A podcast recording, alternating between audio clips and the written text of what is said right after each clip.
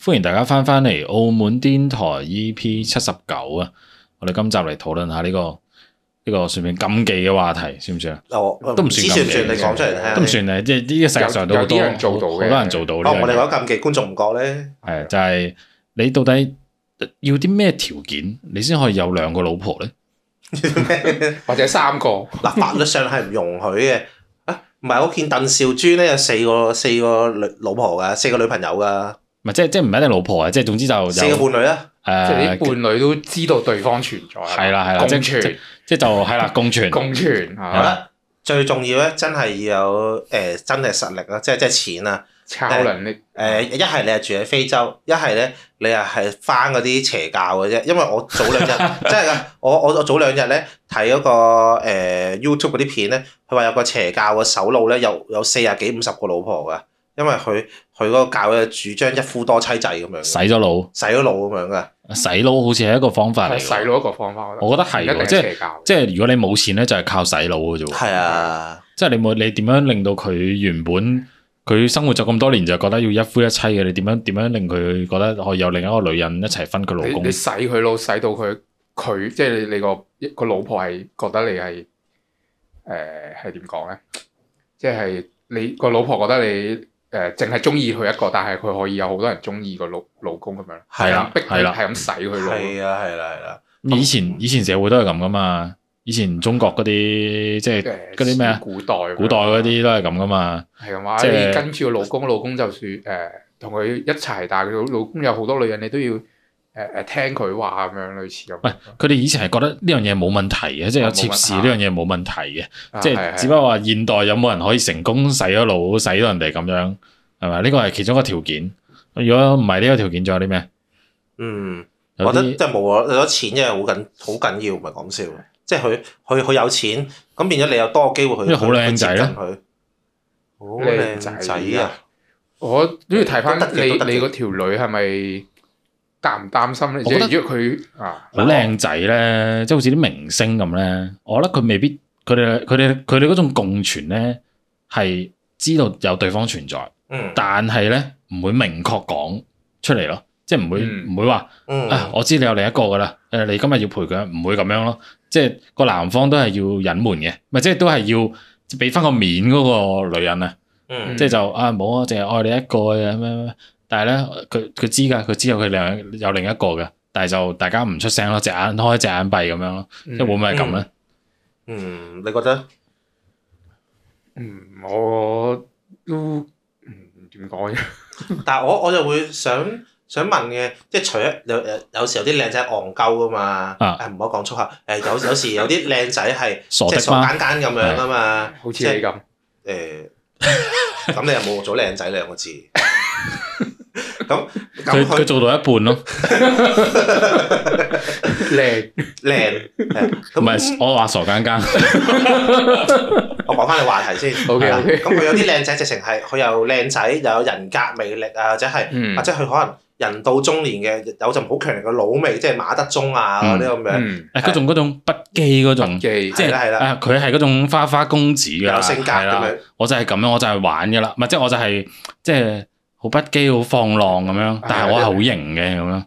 係我啊，對個個都係啊好嘅咁樣，有魅力啊，唔受波啊嗰啲咁樣，唔受波唔受波係咩意思？咩嚟㗎？誒我唔記得咗添，算啦，由佢啦，乜嘢？乜嘢？係哦啊，唔係即即即嗰樣嘢咧，誒人格魅力咧，會令到嗰個靚仔嗰樣嘢加分好多嘅，即係即係型啊，即係會會有一種型味出嚟嘅，係啦。咁我覺得呢樣嘢都都都係好吸引人嘅，齋靚仔真係冇乜用，因為靚仔你唔會即係對好耐嘅啫嘛，反而人格魅力咧就可以即係長存啊咁樣。嗯，都係靚仔加咩有才華，加你嗰個本身嗰個魅力氣質嗰啲嘢，嗯係啊係啊，咁條女係啦，條女接受咗，咁就可以接受你有嗯第另一個伴侶咁樣。冇錯。多我過咪可以接受咧？呢一個，我我你又係都都係洗佢腦咧，洗到佢。覺得可能係條女個條件好差，啊，啊，可能就會接受到啦。係咪？即係即佢覺係得有啲少，佢覺得佢冇冇資格去同你揮呢樣有少嘢，少，即係條女覺得自己有少少自卑，突然間有個靚仔同埋人格魅力。係啦，啊佢咁都肯同我一齊，咁我就要死心塌地對佢，就算佢做其他壞事，我都我都要接受，係咪咁樣咧？我誒我覺得又會有咁嘅例子，但唔代表一定會發生咯。都都係嘅。我都唔知係誒咪好似有啲嘢諗緊喎。，係咯，你好似有啲經歷喎，係嘛？冇冇經歷，之前講得太多啦，唔使再講我啲經歷啦。係啦係咁，我仲有有仲有啲咩咩條有件啊啊錢？啦，人格魅力啦，洗腦啦。哇，有錢真係好緊要啊！你明唔明啊？即係你你有錢，咁你又有部靚嘅車，咁你又有多啲機會去接觸佢，或者係你同佢你同佢接觸完之後，你有多啲機誒，即係有多啲嘅節目可以諗出嚟啊、性啊咁樣。哇，咁起碼你你冇錢啊，咁你都唔敢，即係有人咧，真係好搞笑嘅，有人人有錢咧，真係會自信啲嘅。嗯，係啊，即係即係呢呢個都係會係啊呢多，樣即係你你你自信啲，咁你你又有錢又又自信喎，咁容易食女嘅機會真係多啲嘅。都冇話食女咧，你有兩個伴侶嘅機會都會大啲嘅，即係你會你有咗你就會覺得，嗯，我應該係可以再多一個嘅。同埋即係我我冇話佢真係確立關係啦，我淨係講話有個情況你想象下，就係、哇佢好靚仔嘅，或者有又都有啲錢又有啲才華嘅，一個靚仔帶幾條女出去都得啦，即係佢哋幾個都曖昧嘅，咁啊幾個都一齊出去爭仔咁樣，咁啊樣一齊都得啦。即係呢啲情況，我覺得唔奇怪喎，即係。即係係啊。係即係當然佢可能未必會同每個都確立關係，但係每個都好想好想得到佢咯，即係嗰個男人咁樣。於個係咯，唔係，同埋咧，另一方面咧，我可能有少少即係講下啲反話就係誒誒，都都有試過有啲仔咧係冇錢嘅，但係咧冇錢嘅仔又誒揾到兩個女朋友啊，或者兩個老婆啲咧，咧都都得嘅。點做到咧？性能力誒、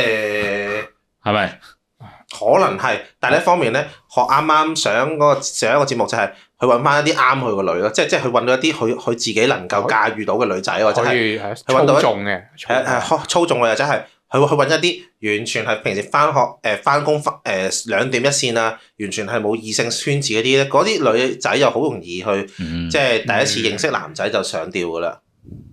係啊，嗯即係即係我覺得誒、呃有好多方法嘅，冇冇錢有冇錢嘅能力嘅啫，嗯，即係你要有個眼光噶咯，你要去揾到呢係啊啲物物色下物色呢啲女，係啊，咁睇但邊係啲如果啱自己，調翻轉咧，調翻轉誒女仔有幾個有兩個男人啊得唔得唔得咧？得啊，收哦，但係嗰啲算唔算收兵定係真係兩個男仔咧？但呢呢啲故事好似我好似喂，有我有聽過，即係唔係你都聽過啦？幾個男朋友嗰啲，又或者但係係咪真係兩？我我好似外國有見過咩兩個男人同一個女人一齊咁樣，有即啊係三外個人外國好似係有嘅，我我記我記我記得有一個 case 啊咧，就係話。啊外國有一對誒夫婦或定男女朋友啦，咁咧誒，因為佢哋可能夫妻生活咧滑咗牙，啊，咁所以咧嗰個老公咧就特登揾多個男同事翻嚟，咁就等佢同佢老婆誒、即係上床啊、搞嘢啊咁樣。之後咧，大家就誒、形成咗一段關係啦，哦即係嗯，我知道有啲男人咧有呢個癖好嘅有嘅喎，。係即係夫目前咁樣，係啊夫係目啊，就前有呢呢個夫個目前啦，第一次聽啫喎。點會有呢種 A V 出現咧？係咪 先？即係係我我哋睇係老嗰公嗰種 A V 就係我覺得係我係個反啫，佢就係夫啊你明唔明啊哦，夫夫目目前前反咁樣。即係喺個老公面前同另一個男人係啊咩咯？咁哦我但我老公睇到好興奮嘅喎，係啦，即即因為咁每個人性癖好唔同啊啦係啦啊係啦，有啲即人可能係係啦，誒咁我嗯都可以嘅。咁你你個你都識講同老婆嗰個生活唔係淡咗，你揾個人翻嚟誒調劑下、衝擊下，我人之我可常以情啦人之常情啦。。我覺得咁你話同時間話真係有兩個男朋友，我真係我好似未聽過。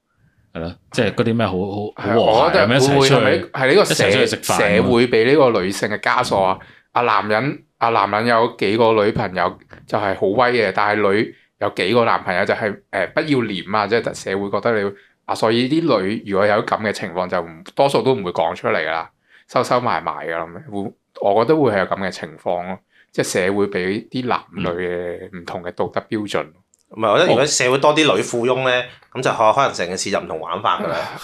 我我係咯，我都好希唔望係你你而家睇 嘅，誒你加而家上努力啦係嘛？不想努力了